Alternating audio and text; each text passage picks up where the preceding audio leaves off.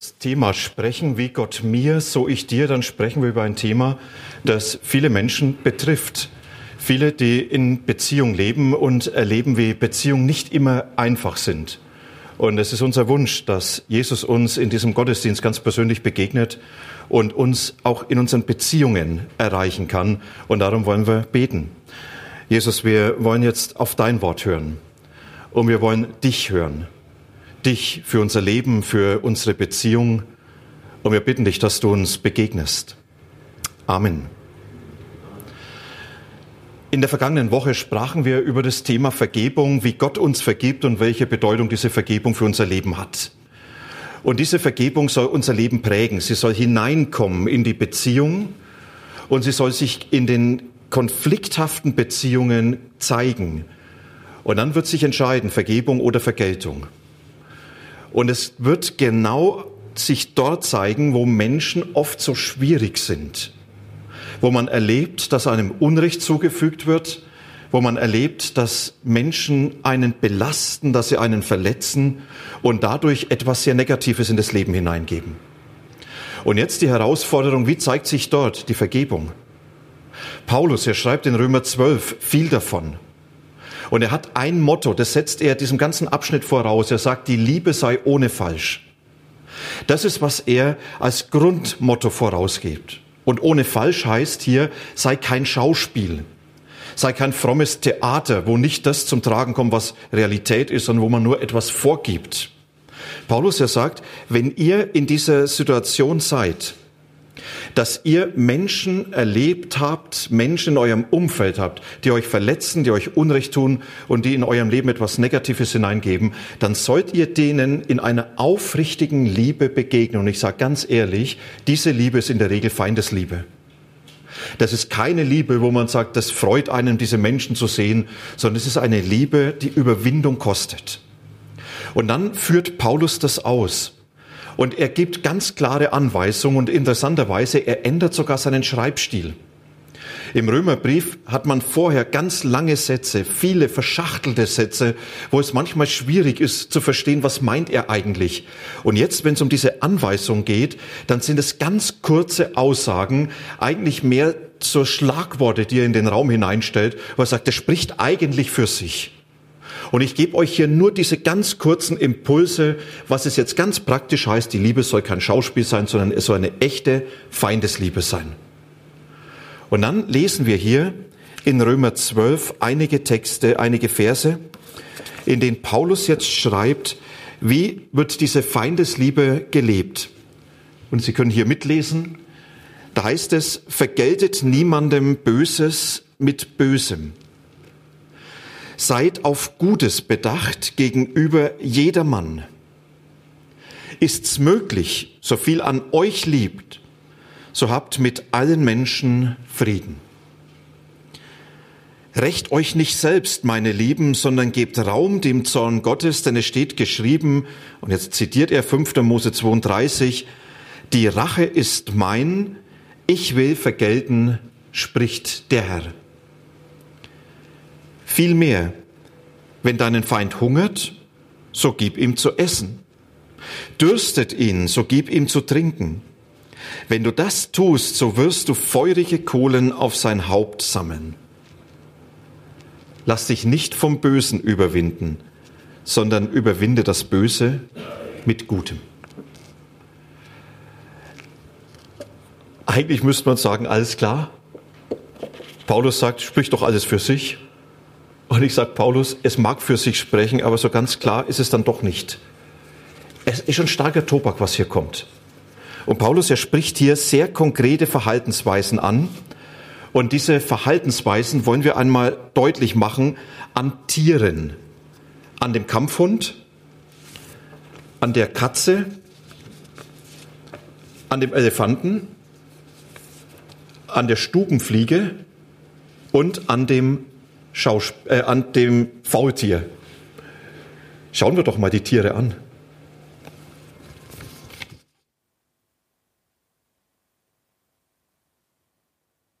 Heute habe ich eine Frage an die Tiere. Ihr lieben Tiere, wie geht ihr damit um, wenn man euch beleidigt, unrecht behandelt oder verletzt. Lieber Kampfhund, was tust du dann? Antun, mir? Wer mir was antut, dem, dem zahle ich's heim. Der beißt sich so zurück, dass er lieber einen Bogen um mich macht. Wer wie es in den Wald hineinschreit, so ruft's auch hinaus. Das ist heftig. Fragen wir lieber mal die Katze. Liebe Katze, wie gehst du damit um? Also, ich bin ja ein Couchtiger, der sich einfach ausruht, sich kraulen und füttern lässt. Ich ignoriere das Negative einfach. Augen zu und weglächeln. Mit manchem muss man halt leben, so ist das Leben. Merkt euch, über was ich mich aufrege und was mich verletzt, das entscheide immer noch ich. Oh Mann. Ja, äh, ich frage mal, lieber Elefant, wie gehst du damit um? Ist doch klar. Ich habe ein Elefantengedächtnis. Ich vergesse nichts. Wenn mir jemand etwas antut oder Unrecht zufügt, dann werde ich das nicht vergessen. Ja, ich bin nachtragend. Und irgendwann habe ich die Gelegenheit, alles zurückzuzahlen. Darauf warte ich. Merkt euch, man begegnet sich immer zweimal im Leben. Okay, okay. Liebe Stubenfliege, vielleicht hast du nochmals einen anderen Akzent. Wie gehst du damit um? Man sagt, dass ich doof bin, weil ich immer wieder an die geschlossene Scheibe fliege. So bin ich eben. Ich kann nicht anders. Und wenn mir jemand Unrecht zufügt und mich verletzt, hm, dann zahle ich es zurück. Ich kann nicht anders. Merkt euch, ich bin eben wie ich bin. Manches kann man ihm nicht verändern. Mhm. Zuletzt, liebes Faultier, wenn man dir etwas antut und Unrecht behandelt, wie gehst du damit um? Was fragst du mich? Ich habe doch nichts getan. Frag doch lieber den, der mich Unrecht behandelt und mich verletzt hat. Warum soll ich aktiv werden? Als wäre ich zuständig. Ich warte, bis der andere zu mir kommt und sich entschuldigt. Und ich kann sehr lange warten. Merkt euch, jeder soll die Suppe auslöffeln, die er sich selber eingebrockt hat. Okay, ich danke euch herzlich für diese tierischen Antworten und bin gespannt, wie tierisch wir selber sind. Jetzt wird spannend. Habt ihr euch in irgendeinem der Tiere wiedergefunden? Oder vielleicht doch in allen?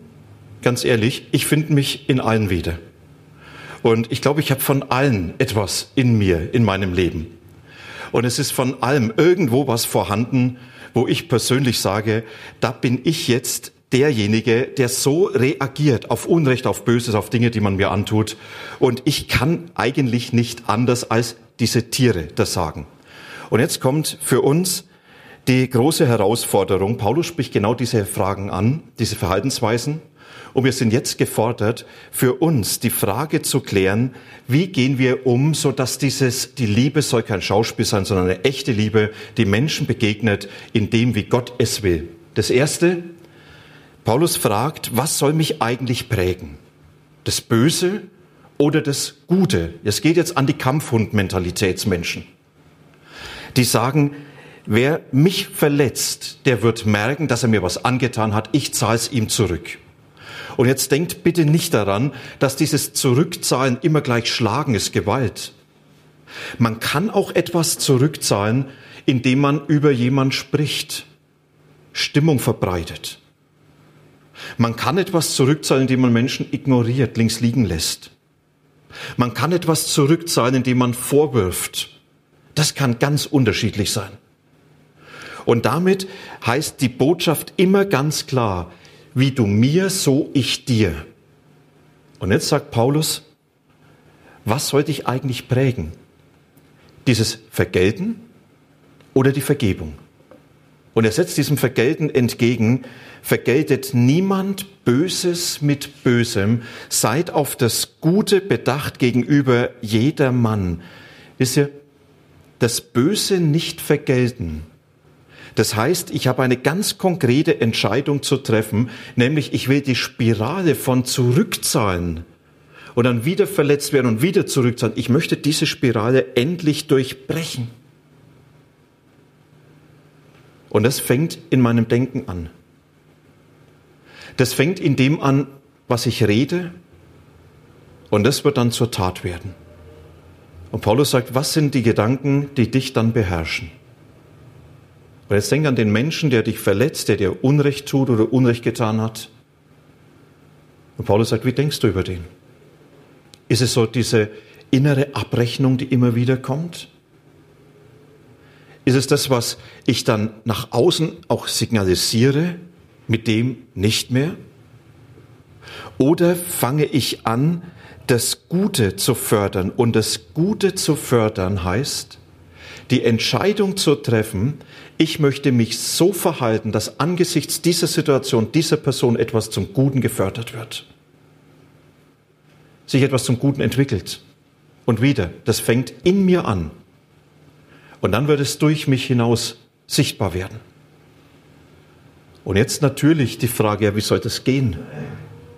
Ich glaube, dass es ganz bewusst anfängt mit der Frage, Jesus, wie stellst du dir eigentlich vor, dass ich diesem Menschen begegne? Wie wärst du ihm begegnet, wenn du an meiner Stelle wärst?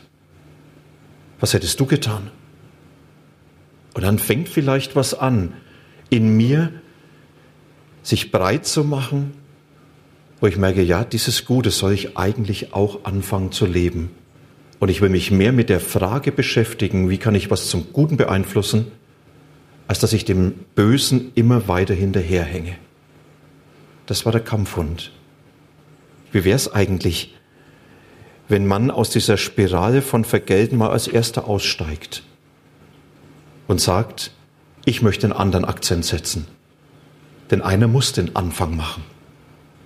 Und dann geht Paulus weiter und sagt als zweites, ihr lieben Stubentiger, was wollt ihr eigentlich tun? Frieden fördern oder Konflikte dulden? Habt ihr noch den Stubentiger vor Augen? Oder Couchtiger hat er sich bezeichnet. Lasst die Sachen einfach laufen. Halt's einfach aus. Sitz es aus.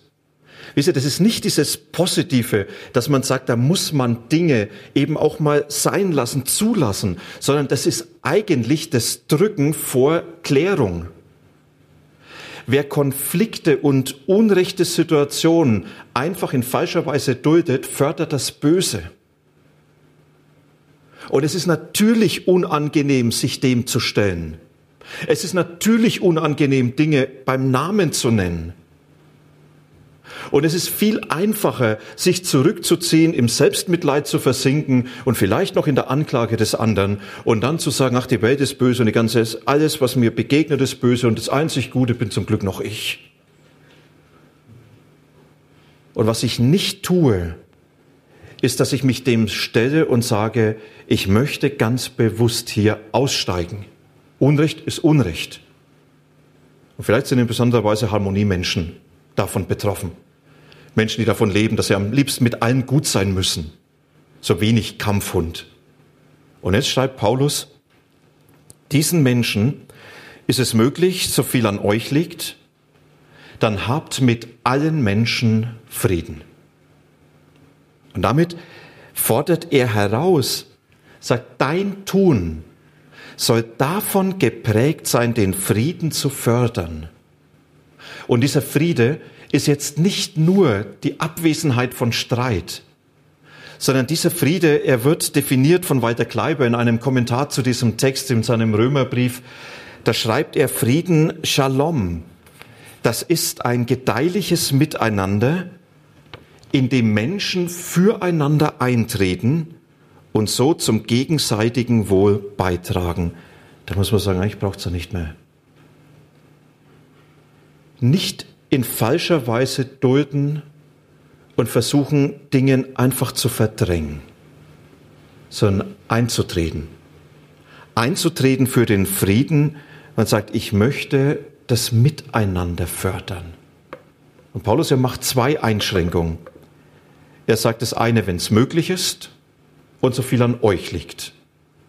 wenn es möglich ist, es gibt Situationen, da muss man sagen, im Moment ist es nicht möglich. Manchmal sind Verletzungen noch so tief, dass man merkt, ich bin im Moment nicht in der Lage. Manchmal sind es Umstände, die es nicht zulassen.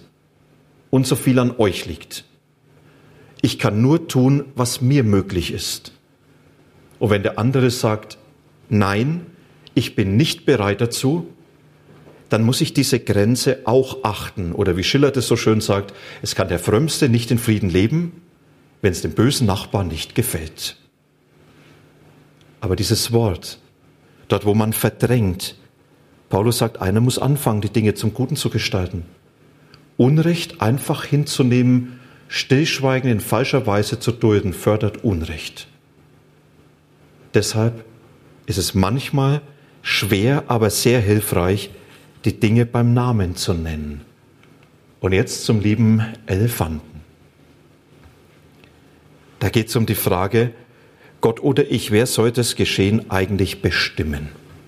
Das Elefantengedächtnis. Ich kann mich noch erinnern, als wir in Thailand unterwegs waren vor vielen, vielen Jahren und dann mit Elefanten zu tun hatten. Da wurde erzählt, dass ein Elefant über Jahrzehnte sich merken kann, wenn ein Mensch ihn böse behandelt hat. Und nach Jahrzehnten kann dieses Tier immer noch reagieren. Und ich glaube, mancher hat ein ganz gutes Elefantengedächtnis. Unrecht prägt sich ganz tief ins Leben ein. Es wird zu einem treuen Wegbegleiter, der schwer sein kann. Und dieses Unrecht das zielt auf Wiedergutmachung. Und es geht jetzt nicht darum, dass man sagt, ja, du musst halt Unrecht einfach zulassen und dulden. Unrecht und Wiedergutmachung ist der Grundpfeiler unseres Rechtssystems. Und nicht nur unseres Rechtssystems, sondern im Alten Testament hat Gott es sogar so festgeschrieben, das mosaische Gesetz. Es ist genau darauf aufgebaut, dass Gott festlegt, wenn jemand einem anderen Unrecht tut, hat er für Ausgleich, für Wiedergutmachung zu sorgen. Und das ist der Wille Gottes. Unrecht darf nicht Unrecht bleiben. Unrecht muss zurechtgebracht werden. Das ist Gerechtigkeit. Und Gericht heißt, das Recht zu fördern. Jetzt gibt es aber Situationen, wo man merkt, eine Wiedergutmachung ist nicht möglich. Nehmen wir ein extremes Beispiel. Die Christen in Nordkorea, sie erleben schweres Unrecht. Sie werden in Lager gesteckt und sie merken, für ihre Würde, für das, was ihr Leben ausmacht, da, da spucken sie darauf. Und jetzt kann man sagen, das ist doch Unrecht. Ja, das ist Unrecht. Aber sie können nicht darauf reagieren. Sie können nicht sagen, ich brauche Wiedergutmachung. Der Arbeiter, der herausgemobbt wird und er sagt, ich habe keine Möglichkeit, darauf zu reagieren der Mensch, der sehr tief unrecht behandelt wird, der merkt, ich habe keine Gelegenheit, dass da Dinge zurechtkommen. Es geht genau um diese Dinge. Und dieses Unrecht, das kann sich ganz tief in meine Seele einbrennen und kann meine Seele vergiften. Und es macht mich unfrei. Und jetzt schreibt Paulus, wer soll eigentlich das Geschehen bestimmen? dort wo Unrecht nicht geklärt werden soll. Ich oder Gott. Und das ist schon ein schwerer Satz. Recht euch nicht selbst, meine Lieben, sondern gebt Raum dem Zorn Gottes, denn es steht geschrieben, die Rache ist mein, ich will vergelten. Paulus sagt, manchmal muss ich die Zuständigkeit an Gott übertragen. Und wissen, das letzte Wort wird im Himmel gesprochen. Und Gott ist ein Gott der Gerechtigkeit. Und jeder wird für sein Unrecht einmal vor Gott gerade stehen. Und Gott wird das, was mir zugefügt worden ist, was mein Leben kaputt gemacht hat, was so schwer sich eingebrannt hat, das wird Gott zum Thema machen und er wird Recht schaffen. Und es ist nicht dieses fröhliche Warten, hoffentlich zahlt Gott dem anderen bald heim, sondern das ist diese Entlastung, ich darf dieses erfahrene Unrecht ganz bewusst an Gott abgeben. Nochmals ein Zitat von Walter Kleiber. Paulus will ein Doppeltes erreichen. Er möchte, dass die Herzen der Christen frei werden für ein positives Verhältnis auch Menschen gegenüber, die ihnen Unrecht getan haben. Und er ist überzeugt, dass dies möglich ist, auch wenn die Frage nach dem Recht noch offen ist. Sie kann an Gott abgegeben werden. Paulus sagt merkwürdigerweise nicht, man soll seinen Feinden vergeben. Dazu ist manchmal die Zeit noch nicht reif, auch für einen Christen. Aber er darf Gott die Bearbeitung der Schuld des anderen übertragen. Vielleicht ist das das Wort für den, der sagt, ich weiß, was Unrecht heißt und ich habe es erlebt. Ich kann es nicht klären. Dann sagen, ich übertrage ganz bewusst die Klärung, die Bearbeitung dieser Situation an Jesus. Und sage, Jesus, ab heute bist du zuständig. Ab heute sollst du die Dinge beherrschen.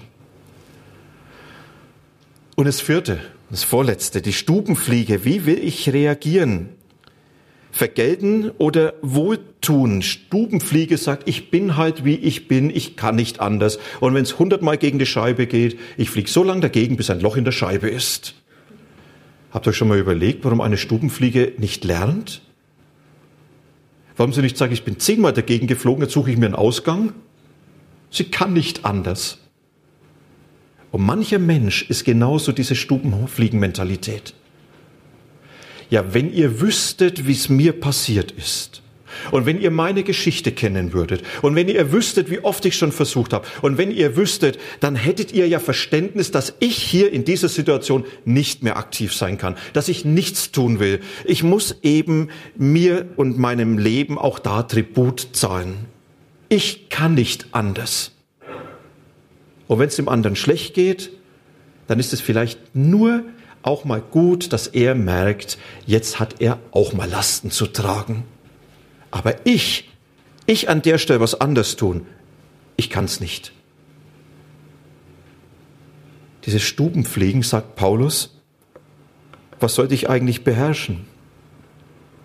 Dieses Ich kann nicht anders als nachtragen, ich kann nicht anders, als so zu handeln, wie ich tue. Oder indem du einen bewussten Kontrapunkt setzt, vielmehr, wenn deinen Feind hungert, so gib ihm zu essen, dürste ihn, so gib ihm zu trinken. Wenn du das tust, so wirst du feurige Kohlen auf sein Haupt sammeln. Ist euch bewusst, Paulus spricht von Feind. Ein Feind ist, der sagt, ich will dich kaputt machen. Ein Feind ist, der sagt, mir liegt daran, etwas zu zerstören in deinem Leben. Und jetzt fängt Paulus an und sagt, wie wär's denn eigentlich, wenn du einen Kontrapunkt setzt? Und dabei geht's nicht um Rache. Denn das Bild ist ja schon verlockend. Ja, stellt euch mal vor, einen Menschen, der euch so Schweres zugefügt hat. Wäre doch nicht schlecht, so ein paar glühende Holzkohlen im Genick? Soll doch auch mal leiden? Es geht hier nicht darum, dass ich dem anderen jetzt Feuer und Flammen wünsche, sondern es geht darum, dass ich einen gegenteiligen Punkt setze, der den anderen die Chance gibt, neu zu handeln, neu zu denken. Wie ist es denn, wenn man auf einmal merkt, da ist ein Mensch in Not, der mir so übel mitgespielt hat, und man geht den ersten Schritt und sagt, ich helfe dir?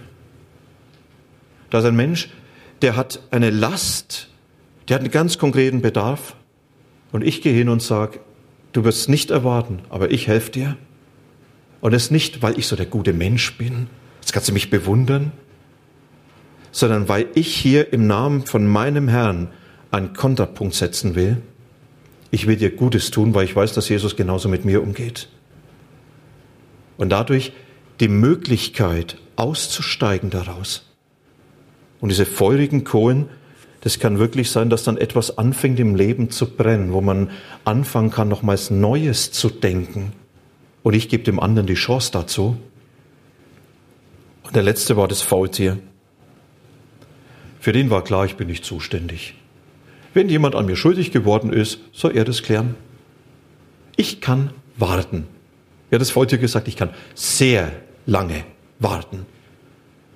Und mancher wartet sein Leben lang und verpasst dabei das Leben, weil nur auf das eine konzentriert ist. Ja, eigentlich hat der und er müsste und er muss und sie und das und jenes. Und jetzt sagt Paulus, dieses Nachtragen und nichts tun fördert auch das Böse. Ich tue ja nichts dagegen. Und deshalb von ihm diese Aufforderung, lass dich nicht vom Bösen überwinden, sondern überwinde das Böse mit Gutem. Wisst ihr, vom Bösen überwunden werde ich nicht nur dann, wenn ich selber bös handle, sondern vom Bösen überwunden werde ich auch dann, wenn ich vor dem Bösen resigniere. Und Paulus sagt, überwinde jetzt das Böse mit Gutem. Und das Gute ist jetzt diese Feindesliebe zu leben, von der Jesus sagt, ja, jetzt folge mir darin nach. Und fang du an, selber einen eigenen Punkt zu setzen, dass du sagst, ich möchte die Dinge ganz bewusst zum Guten beeinflussen. Was kann ich tun, dass sich hier was zum Guten entwickelt? Und zwar unabhängig meiner Situation, unabhängig meiner Geschichte. Was kann ich tun, dass etwas zum Guten passiert? Es ist starker Tobak, den Paulus hier zumutet. Und es sind große Herausforderungen. Aber ich kann natürlich die Frage stellen, wie soll ich das schaffen? Ist doch ein Kampf. Und ich habe einen großartigen Mitkämpfer, weil Jesus das selber so gelebt hat. Aber wenn ich Jesus betrachte, dann entdecke ich vieles von dem, was Paulus hier schreibt. Und jetzt sagt Jesus, folge mir nach. Und es heißt nicht nur, mach's mir nach, sondern Jesus sagt, folge mir nach. Und folge mir nach heißt jetzt, dass er sagt, ich gehe mit dir und ich gehe dir voraus. Und wenn du in dieser Situation bist, die dich so herausfordert, dann bin ich schon da. Und ich bin mit dir. Und ich lasse dich nicht allein. Und ich werde mit dir Schritt für Schritt gehen, damit etwas zum Guten passiert und das zum Tragen kommt, was ich will. Ich schließe ab mit einem Satz. Wenn ich mich zum Guten verändere, wird die Chance größer, dass sich der andere auch zum Guten verändert. Was ist vielleicht der eine Mensch, an den du jetzt denkst, wo du merkst, dass Jesus sagt, in der Beziehung zu ihm, in der Erfahrung mit ihm, jetzt folge mir nach. Wenn du dich zum Guten änderst, wird die Chance viel größer, dass der andere sich auch ändert.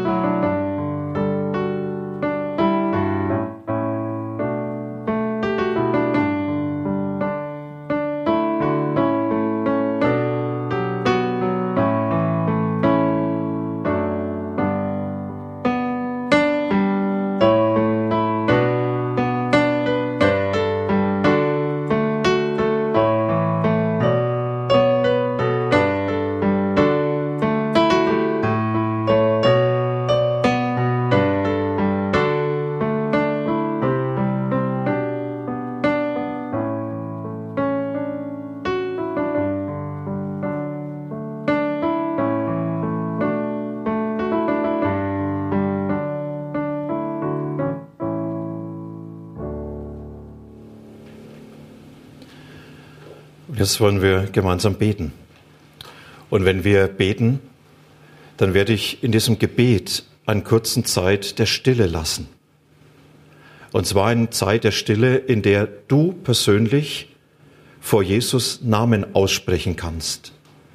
Wo du sagst, das sind die Menschen, die ich jetzt vor Augen habe, die Unrecht getan haben in meinem Leben, die mir so schwer sind und wo ich dir eigentlich jetzt nachfolgen will und es alleine gar nicht geht. Lasst uns mit Jesus reden. Jesus, wir danken dir ganz herzlich, dass du an unserem Leben und an dem Alltag unseres Lebens interessiert bist. Und wir danken dir herzlich, dass du an den Beziehungen unseres Lebens interessiert bist. Und gerade auch an den Beziehungen, die für uns oft so schwer sind, weil Menschen an uns schuldig wurden wo wir erlebt haben, wie Unrecht getan wurde, wo wir nicht fertig werden mit Dingen, die in unser Leben hineingetan wurden. Und du kennst diese Situation und du kennst die Menschen und du weißt, was sie in unserem Leben auslösen. Und wir wollen diese Menschen jetzt dir ganz persönlich sagen und wollen sie dir damit in deine Hand geben, unter deine Zuständigkeit und unter deine Herrschaft.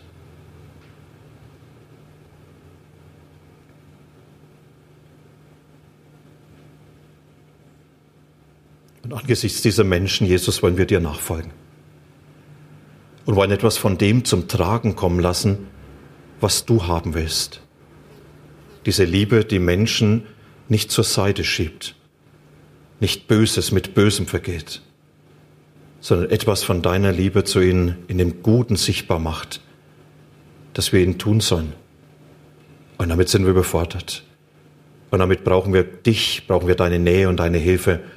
Und darum beten wir, Jesus, lass uns nicht allein mit diesen Menschen, sondern hab uns in deiner Hand und nimm diese Menschen und die Erfahrung mit ihnen in deine Hand.